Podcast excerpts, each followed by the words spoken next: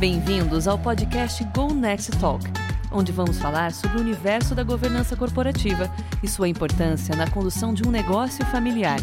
Entrevistas que vão ajudar você a conhecer mais sobre o assunto.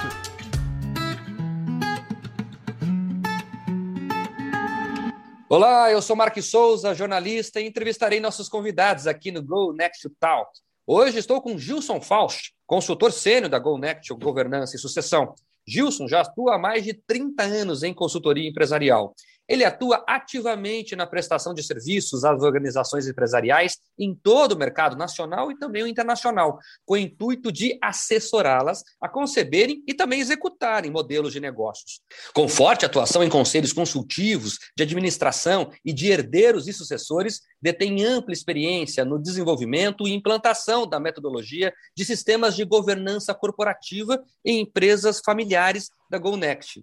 No terceiro episódio do Go Next Talk, falaremos sobre o tema Herdei a empresa da família. E agora? Como identificar e solucionar problemas de gestão?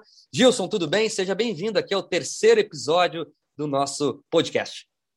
Oi, Marco, tudo bem? É um prazer é, conversar com, contigo sobre um tema tão importante para as empresas familiares do Brasil.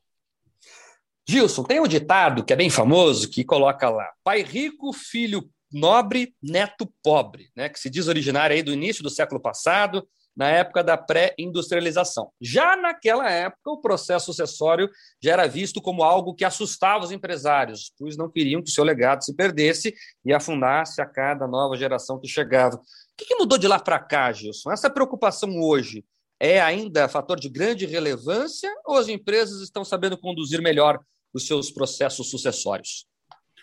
Olha, Marco, eu acho que as empresas elas estão é, conseguindo compreender que o processo é, sucessório passa a ser um elemento crítico para a perenidade do, do seu negócio.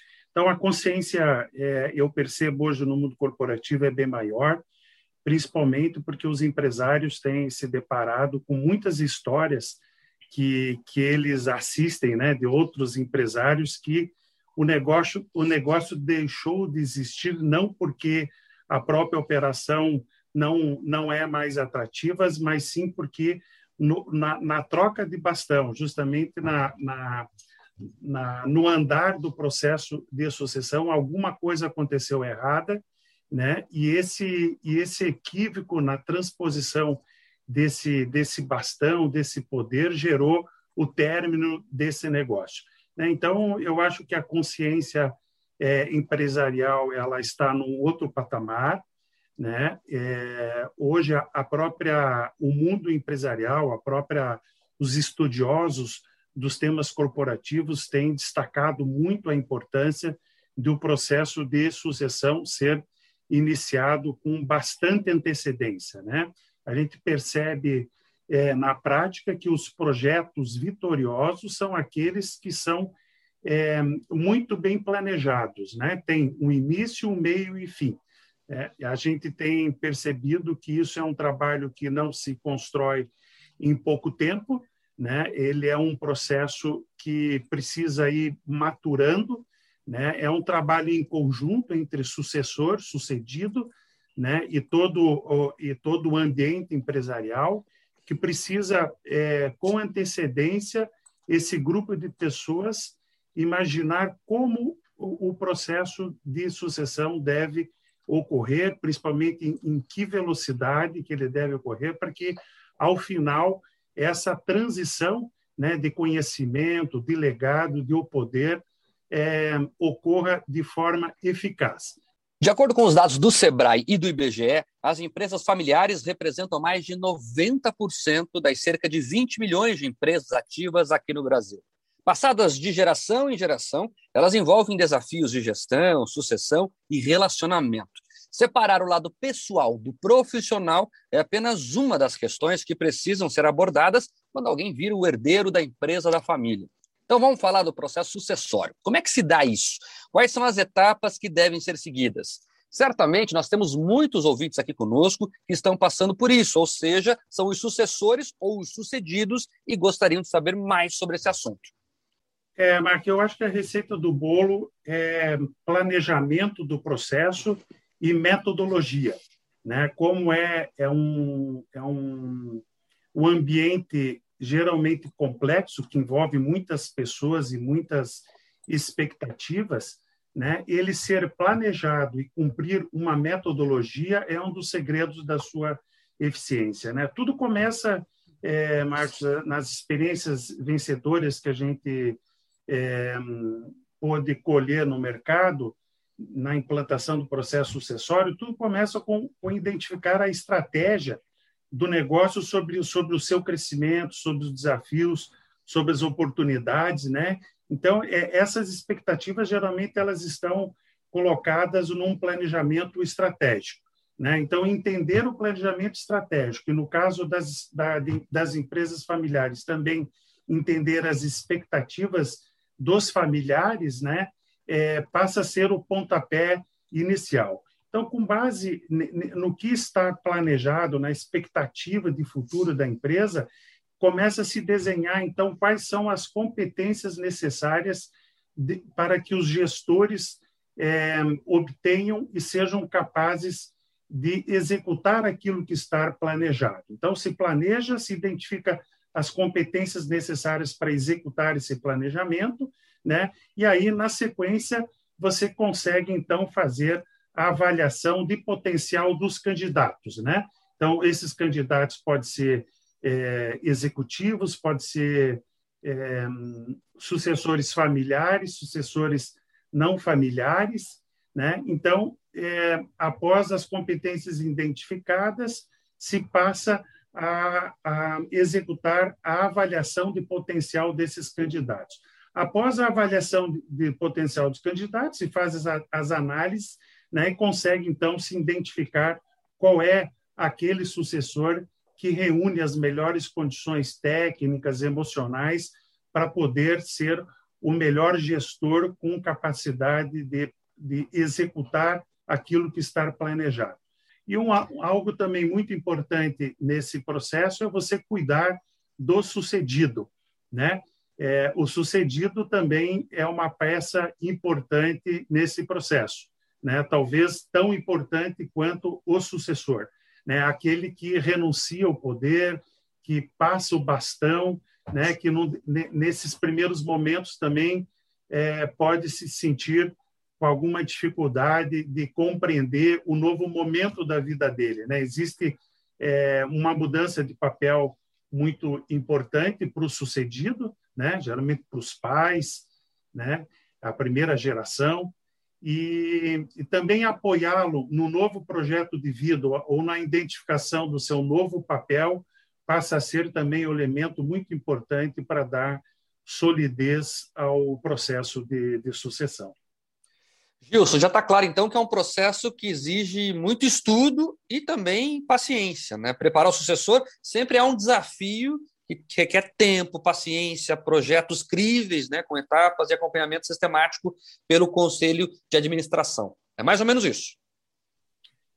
Isso, exatamente. É, é um, é um, são etapas que se, que se percorrem, né? e cada etapa ela tem um, um, um reflexo diferente, né? Aí a, a experiência do, do, de todos conduzindo o processo é muito importante, porque passa a ser o, o, o desafio é ler a reação da, da, da, das pessoas, né, dos envolvidos, porque você tem, como eu, eu destaquei, a, é, que cuidar do, do, do sucessor, você tem que cuidar do sucedido, mas também você tem que cuidar de como que toda a organização e os, stake, e os stakeholders, que a gente chama, se comporta é, após a troca de, de comando. Né? Então, geralmente, a gente se, a gente se depara com, com a, algum tipo de desconfiança dos demais sócios em relação ao direcionamento que o, que o sucessor é, vai, vai, vai atribuir aos negócios, né? passa é, os stakeholders têm uma certa falta de confiança devido a uma eventual inexperiência do, do novo presidente, o novo CEO da empresa, né? Então começa a se ter um, algumas pressões que precisam ser muito bem acompanhadas na medida que as etapas vão se, se desenrolando, né? Gilson, vamos lá. Já que você começou a falar de alguns percalços, vamos seguir neles. Quando há um grande número de herdeiros, qual que é a melhor orientação? Olha, Mar, quando tem um número é, grande de herdeiros, é, a definição de quais os papéis, responsabilidades que cada herdeiro pode é, ocupar nesse, nesse novo ambiente né, é, de sucessão, ele está diretamente ligado à avaliação de potencial de cada um dos, do, dos herdeiros. Né? A avaliação de potencial hoje é uma ferramenta técnica científica com boas metodologias que vai poder colocar na mesa as competências e habilidades de cada um dos herdeiros. Com base nesse, nesse diagnóstico, a gente geralmente direciona esses herdeiros para suas competências mais, mais é, fortes. Né? Então, nesse contexto, o herdeiro pode ser um, um, um gestor, porque ele é, foi é, identificado que ele é, possui capacidade técnica de gestão, e para aqueles que não forem identificados e aquinhoados com competência, competência técnica de gestão, eles podem ser alocados para ser simplesmente um, um, integrante de um conselho de administração ou um conselho de sócios e, eventualmente, também um conselho de herdeiros e, e sucessores. Né? Então, esses, sucessor, esses herdeiros ou eles vão para a gestão ou vão ser treinados para ser sócios né, e participar de outros fóruns que não diretamente ligado à, à gestão pela sua ausência de competência. E outros fóruns existem e que são capazes de acomodá-los, né, como um conselho de administração, um conselho consultivo e, e principalmente hoje também que está tomando muito é, força nos ambientes empresariais, os conselhos de herdeiros e sucessores. Então, a gente treina cada um do, do, do, do dos, dos sucessores de acordo com as habilidades que, que são é, que estão disponíveis para cada um exercer algum, algum papel, alguma responsabilidade dentro do ambiente empresarial. Gilson, e para os sucessores que herdam a empresa? Vamos lá, sejam eles filhos, irmãos ou atual dono, certamente há algumas questões que geram situações de desconfiança, pressão, insegurança. O que, que você tem visto nas empresas que você atua nessa questão da sucessão e como podem ser trabalhadas essas questões? Olha, Mark, eu acho que é, a grande solução disso passa pelo conceito de, de, de governança corporativa, né? É, logo após você é, executar com sucesso o processo de sucessão, né, começa a integrar as empresas mais pessoas, mais visões. Então, é normal que a divergência de opinião, a, a, o desalinhamento ocorra, porque são mais gente pensando, o processo de decisão deixa de ser simples e passa a ser geralmente mais complexo, porque ele começa a ser compartilhado, começa a ser construído por mais pessoas, e aí, para que esse, se recupere o equilíbrio e a harmonia do, do novo sistema empresarial, a governança corporativa ela surge com uma força muito grande. É, a governança corporativa ela cria essa, essa equalização e alinhamento entre todos e uma blindagem também desses diversos interesses que muitas vezes podem ser conflituosos. Nesse gancho, Gilson, falando de interesses individuais, quando há conflitos entre os familiares que tocam a empresa, né, conflitos pessoais, como isso pode impactar os negócios negativamente? Olha, Mark, é, o impacto pode ser devastador. Né? A gente tem assistido muitas, muitas, muitas situações, muitos ambientes de empresas familiares que os conflitos realmente destroem os negócios, né? Toda a energia que poderia ser estar sendo direcionada pelo é, para o negócio, né? Pensando o futuro, pensando é, como enfrentar a complexidade do mundo empresarial que está cada vez maior, ele, ele passa a ser direcionado para os conflitos de, de, interesse que existam é, entre todos. Né? Então, a gente percebe que é, é, isso cria um, uma espiral negativa, uma agência, aliás, uma agenda, perdão, negativa, né? e que é, trava o, o ambiente empresarial uma perda de energia e, na maioria esmagadora das, das vezes, o que sofre é, é o negócio, aquilo que a gente é, relatou também um pouquinho do, do, do, no início, né? estatisticamente, a maioria das empresas e os negócios deixam, e principalmente nas empresas familiares, elas deixam de existir não é porque o negócio deixou de ser bom, mas é porque algum tipo de conflito societário e de interesses começa a se, sobrepor aos interesses empresariais e o negócio efetivamente é, termina. É claro que algum tipo de tensão, algum tipo de divergência é, é extremamente normal. Nós estamos aqui falando daqueles conflitos que passam a ser é, tão fortes que impedem a empresa de continuar na sua operação normal, porque toda a energia, toda a pauta passa a ser é, interesses conflitantes, conflitantes e não os interesses da, da, da empresa e sua longevidade no mercado. Gilson, também tem se observado que é muito comum que as empresas familiares adotem uma gestão mista, envolvendo pessoas da família, né, os herdeiros ou sucessores, e profissionais do mercado. Nos projetos que você já atendeu, você viu isso? Como que foi tanto para os familiares quanto para quem atua na empresa sem ser da família? Marque muito comum. Né? Esse quadro ele acontece quando ainda os herdeiros não estão com as competências técnicas e emocionais prontas para assumir os negócios. Então, traz é, esse herdeiro para convivência é, com executivos de mercado que possam, ao mesmo tempo, compartilhar conhecimentos e treiná-los melhores, melhor, né, esses herdeiros para adquirirem as competências necessárias. Gilson, eu também verifiquei aqui que existe o chamado movimento pendular da sucessão. É, o que, que é isso, de fato? Movimento pendular de sucessão é porque é, nós fizemos uma, uma hum, conexão com um pêndulo, né? Ora, os, na sucessão pende para o lado do sucedido, ora pende para o lado do sucessor.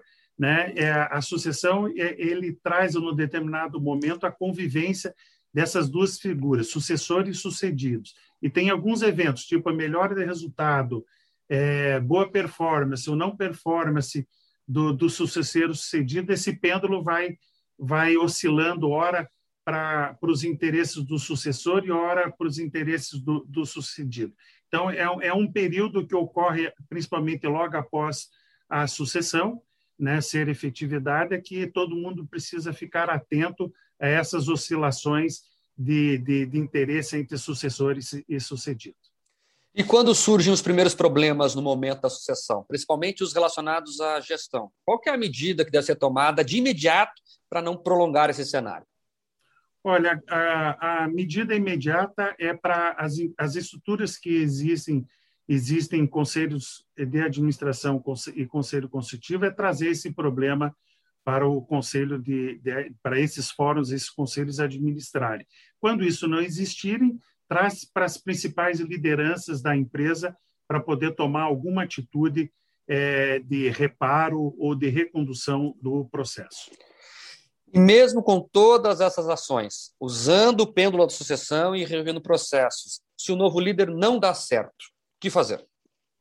Olha, é bem comum é, o novo líder não dar certo. Existe até uma estatística no mercado que o primeiro sucessor eventualmente pode ter algum nível de, de, de, de fracasso. Ou se tenta é, treiná-lo dentro da competência que não está sendo desempenhada, ou se enfrenta o assunto e efetivamente é, se faz a troca. Quando a empresa familiar deve contratar, Gilson, uma consultoria especializada, quais são as vantagens desse processo? Quando pedir ajuda? eu acho que sempre a ajuda é bem-vinda, porque, como a gente conversou, é um ambiente complexo, né? e a, essa, a, a, consultor, a consultoria efetivamente já deve ter vivido muitos outros ambientes, tem condições de customizar qual é a melhor metodologia, qual é o melhor planejamento para que o processo ocorra de forma eficaz. É troca de experiência mesmo. Muito interessante, Gilson, que a própria Gonext fomente isso entre esse público, trabalhando desde quando a pessoa ainda está no processo sucessório e quando ela já assumiu o cargo como CEO e presidente do conselho. Gilson, você tem algum recado final para os nossos ouvintes? Tenho, Marco. Então, caso alguém queira se aprofundar mais sobre esse tema, né, é só nos seguir nas nossas redes sociais. Né? Nós temos é, canal no Instagram, Facebook, LinkedIn, e também, é claro, se quiser agendar uma reunião com os nossos consultores, né, pode essa reunião ser agendada através do nosso site gonext.com.br. Perfeito, Gilson. Muito obrigado pela sua participação. Tenho certeza de que esclareceu bastante essa questão de processo sucessório e as ações mais adequadas para que isso aconteça de uma forma mais fluida. E eu me despeço já dizendo que o próximo Go Next Talk será daqui a 15 dias, com o tema Quais são as diferenças entre as funções de CEO e presidente de conselho e também as melhores práticas para cada função. Tá imperdível, hein? Até lá. Este é o Go Next Talk o podcast da Go Next Governança e Sucessão. Se você gostou, comente, compartilhe, classifique. Todos os episódios estão no site gonext.com.br. Lá você pode nos ouvir sempre que quiser, enviar sugestões e indicar temas e entrevistados. Até o próximo Go Next Talk.